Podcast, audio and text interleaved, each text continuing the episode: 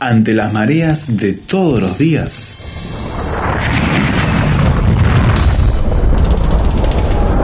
Llegamos a tierra firme.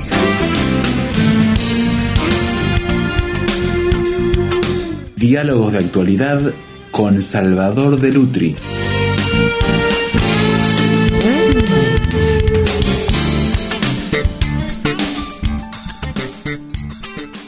Cuénteme, ¿cómo pasó las fiestas navideñas que ya han acabado? ¿Con qué expectativa mira la que queda de este año, que es el fin de este ciclo, de este calendario? Y la expectativa, sin lugar a dudas, mirando al año nuevo que comenzará en pocas horas más, pocos días más, Salvador. Allí entonces hay otra dinámica más que cambia un poco a la de Navidad y le genera otro tipo de perspectiva al ser que está transitando por este mundo. Sí, eh, a veces cuando nos detenemos a, hablar de la Navidad, siempre hablamos del mercado que desata la Navidad. Sí. Lo notable es que nunca nos detenemos a hablar del mercado que desata el Año Nuevo. ¿No? Hay otro tanto. Hay otro tanto, ¿no? Y parecería que el mercado de la Navidad se lleva todas las, los, este, las acusaciones, pero nunca el mercado del Año Nuevo porque las expectativas de qué nos deparará el año próximo hace que en todo el mundo occidental surjan todos los libros de pronósticos y esos pronósticos se basan en la astrología, en, la, en el tarot, eh, en videntes, adivinos, parapsicólogos. No son libros de pronóstico que estudian la realidad y buscan la proyección de lo que puede pasar. No, no, no. Simplemente son libros de adivinación. Claro. Pero es una fiebre la que se desata. Es cantidad de producciones eh, destinadas justamente a paliar la incertidumbre, porque lo que explotan es justamente la incertidumbre del hombre, que compra esto y como el futuro le mm, depara temores, angustia, intranquilidad, entonces quiere saber, quiere conocer qué es lo que va a pasar. y estos ah, libros le dicen, bueno, si usted nació en tal lugar o si tiene la cama puesta en tal posición, este, usted va, le va a pasar esto. Y parecería que leyendo eso, eh, la persona se siente más tranquila, se siente calmada. Y entonces hay horóscopos de todo tipo, incluso se generalizó mucho el horóscopo de el horóscopo chino por ejemplo ¿no? Eh, por, ejemplo este un tiempo estaba el horóscopo maya también volviendo más, indigenista también sí está el horóscopo inca también ¿no es cierto? es decir aparecen todos los horóscopos en este momento ¿no? Eh, hablé del horóscopo chino porque recuerdo que el año pasado, cuando llegó esta época, lo que más se vendía era el horóscopo chino. Y entonces había una famosa este, astróloga, no sé si llamarla astróloga, porque no sé tampoco qué es el horóscopo chino, ¿no? Este, pero eh, eh, tiene, tiene sus, sus animales de acuerdo al año de nacimiento y todo eso, y sacan sus cálculos. Y entonces esta astróloga publicaba su libro y su libro era el de mayor venta. Es decir, fue un bestseller, era un bestseller, estaba en todos los programas televisivos, era un bestseller. Y yo tomo una revista de cultura y en esa revista de cultura aparece en la lista de los bestsellers.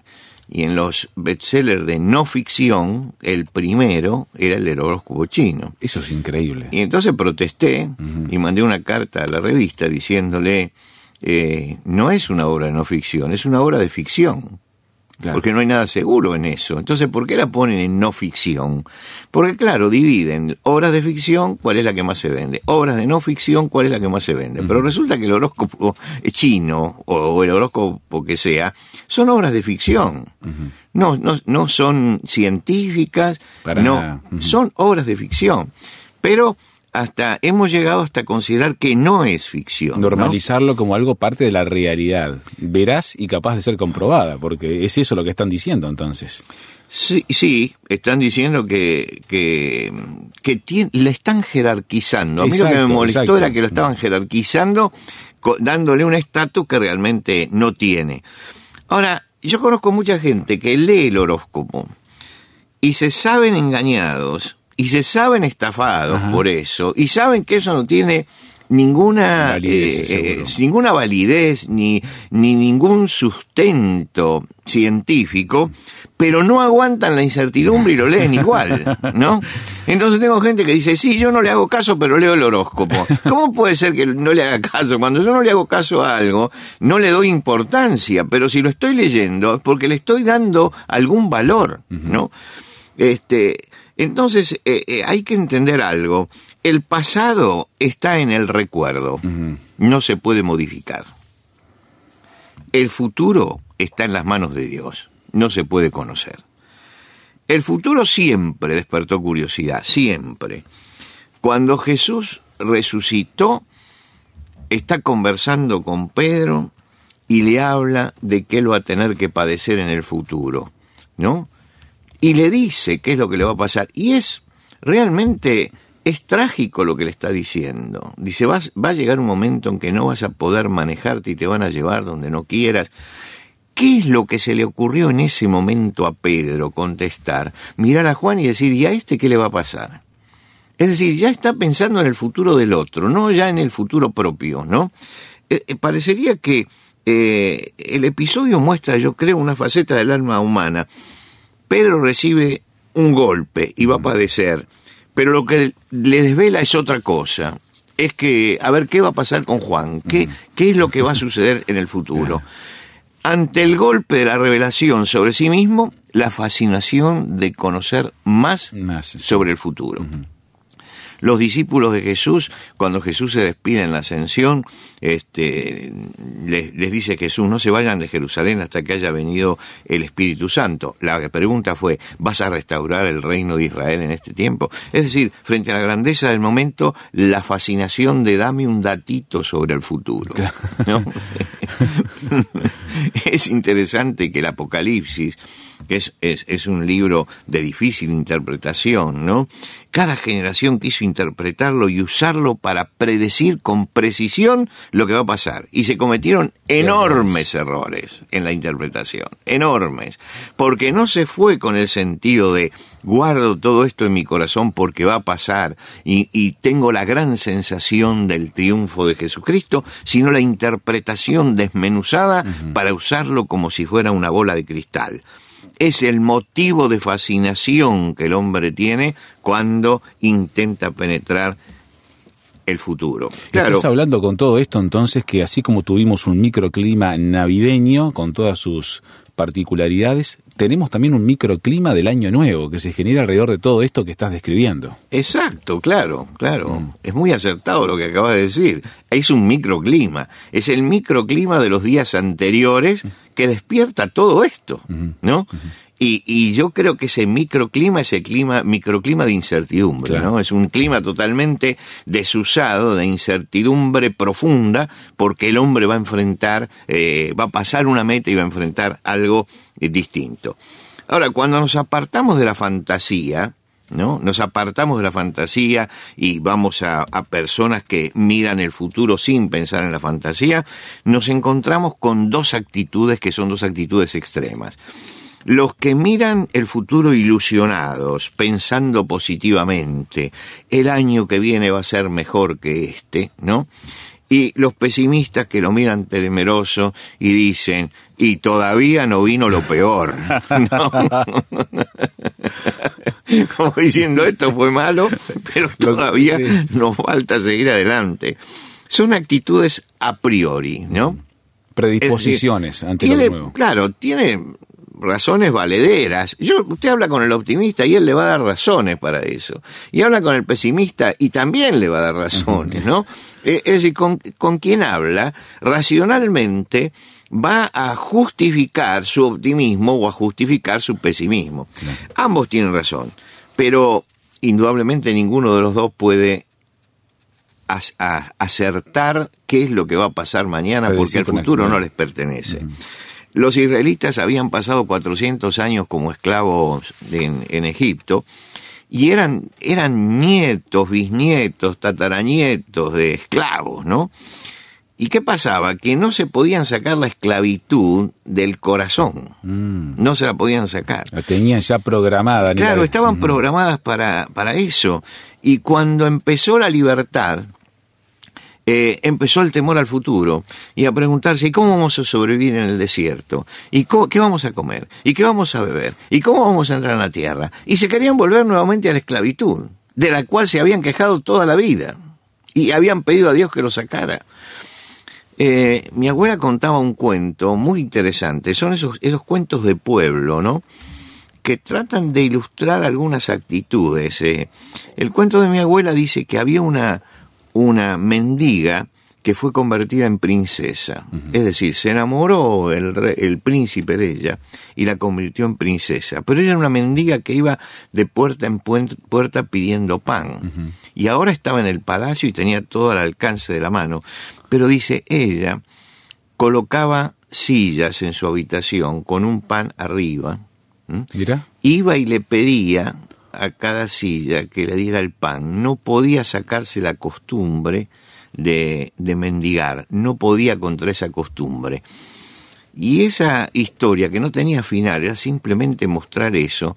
Lo que yo creo que lo que trataba de señalar es que hay cosas que están tan arraigadas en nosotros que no las podemos sacar. Y Dios les dijo, van a empezar algo nuevo. Pero ellos, en vez de decir, esto nuevo es maravilloso porque es la libertad, ellos empezaron a temer. Porque el futuro siempre nos, nos, nos lleva hacia el temor. Eh, y Dios le dijo, miren, el destino final es llegar a aquella tierra, pero ellos querían que les explicara eh, paso a paso qué es lo que va a pasar mañana, qué es lo que va a pasar pasado mañana. Eh, no solamente mirar la meta final, sino tener todo el recorrido, todo el plano. Y yo creo que Dios nos marca siempre cuál es el destino final, cuál es el derrotero en el que podemos estar, pero no nos da el plano de nuestra vida. Y nuestra vida tiene sorpresas, lo que quiere decir que el año que comienza, si logramos comenzarlo, este, si estamos, si seguimos estando aquí, porque no sabemos si vamos a estar aquí en ese momento, cualquier vida puede terminarse en cualquier momento, eh, no tenemos el plano de lo que va a pasar. ¿eh? Pero tampoco tenemos que tener la incertidumbre, lo que tenemos que tener es la confianza. Bueno, ¿y usted la tiene esa confianza? Pausa en la conversación con Salvador. Estamos hablando del año nuevo que va a comenzar y está comenzando para nosotros ya a partir de toda esta charla y razonamientos que estamos haciendo al aire con usted. Ya volvemos.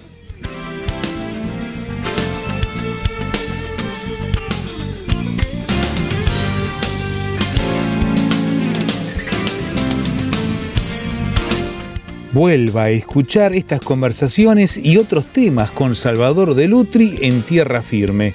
Súmese a la discusión, aporte su punto de vista y comparta estos contenidos en sus redes sociales. Todo nuestro sitio web tierrafirmertm.org. Encuentre los programas y escúchelos cuando quiera en Spotify, en el canal Tierra Firme RTM Tierra Firme es una producción de Radio Transmundial.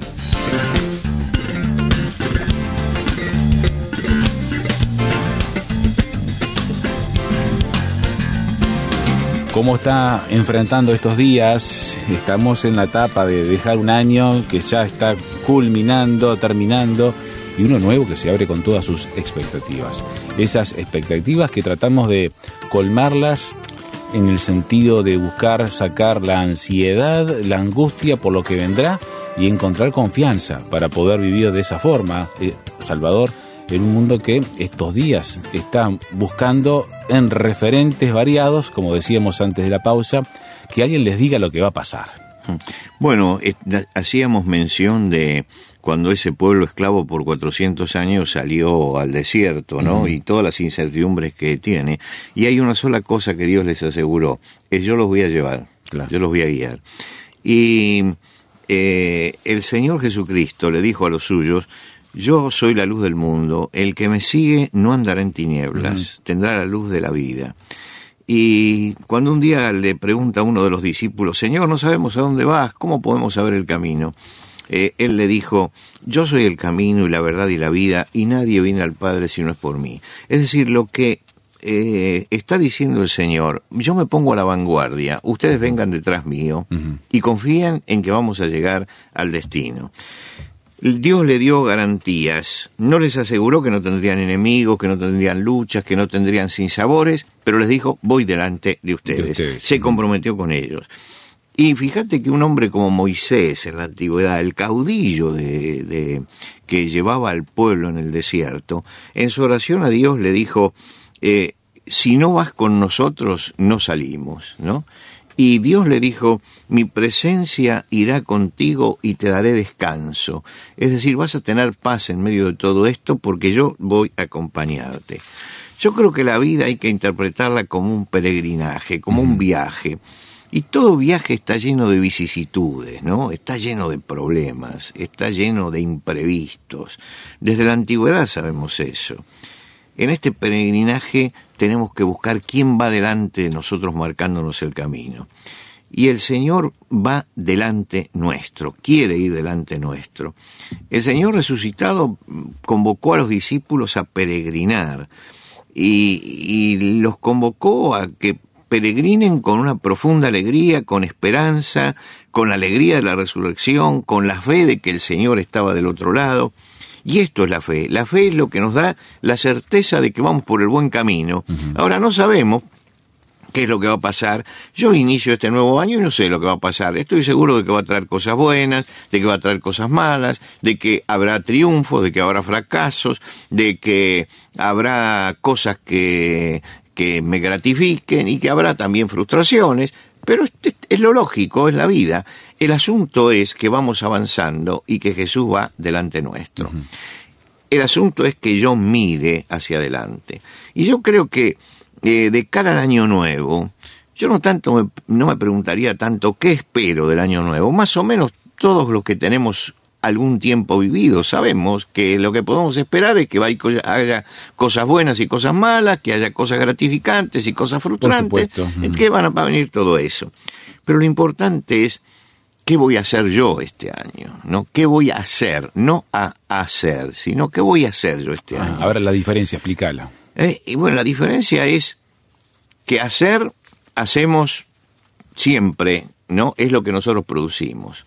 Ser es lo que nosotros somos. Y creo que lo que nos tiene que preocupar es cómo vamos a ser nosotros en este año. No a hacer, sino cómo vamos a hacer este año. Eh, el apóstol Pablo utiliza una, una imagen muy interesante. Él habla de los hombres como cartas que los demás leen, ¿no? Eh, ahora, ¿qué es una carta? Un papel donde la tinta dejó la huella en las letras y alguien quiere comunicar un mensaje, porque en cada carta tiene un busca un destinatario, ¿no? Al que le quiere decir algo. El que lo recibe va a leerlo y recibirá el mensaje, y entonces la carta cumplió su cometido. Cada hombre es una carta, un mensaje escrito, que no está escrito en el papel, sino que está escrito en el corazón. Y el mensaje lo damos con lo que hacemos estamos con nuestra familia y estamos dando con nuestra vida, con nuestras acciones, eh, lo que somos, lo que sentimos, lo que pensamos. Y el apóstol Pablo hablaba del, del hombre como una carta que, que, tiene que ser leída por los demás. Y uno tiene que preguntarse al empezar el nuevo año, ¿qué es lo que van a leer los demás en mí? ¿Qué van a leer? ¿Qué, mensaje voy a hacer para mis hijos? ¿Qué mensaje voy a hacer para mi esposa? ¿Qué mensaje voy a hacer para mis amigos? ¿Qué mensaje voy a hacer para los que trabajan, los que están todo el día conmigo? ¿Qué mensaje voy a llevar? Yo tengo un amigo que fue que es es un empresario muy importante y como empresario ganó dos veces en su país el premio al mejor empresario del año.